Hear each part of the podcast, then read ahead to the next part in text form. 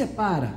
O que, que separa as pessoas que realizam das que não realizam? O que é que vai separar, entre outras coisas, as pessoas que esse ano, 2015, vão ganhar dinheiro das que não vão ganhar dinheiro? O que é que separa as pessoas? Eu posso dizer e posso garantir, em grande parte, mas em grande parte mesmo, acima de 90%, é a capacidade de estabelecer e realizar metas da maneira correta.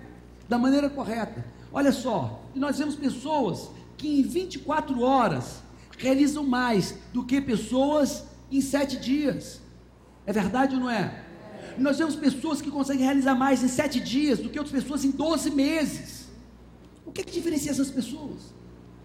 É meta, é meta, é meta, é meta. A maioria das pessoas estão vivendo a vida um dia após o outro, sem saber porquê nem para onde estão indo. Aí chegam em lugares tremendos e nem sabe que chegar um lugar tremendo porque não era meta, ela não curte, ela não vibra, porque ela não chegou, ela está passando.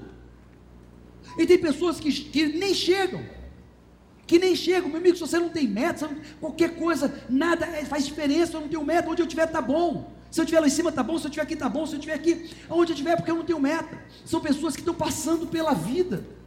Quem não tem meta está passando pela vida. E a minha pergunta para você: você está passando pela vida? Se você não tiver meta, não tem jeito, está passando.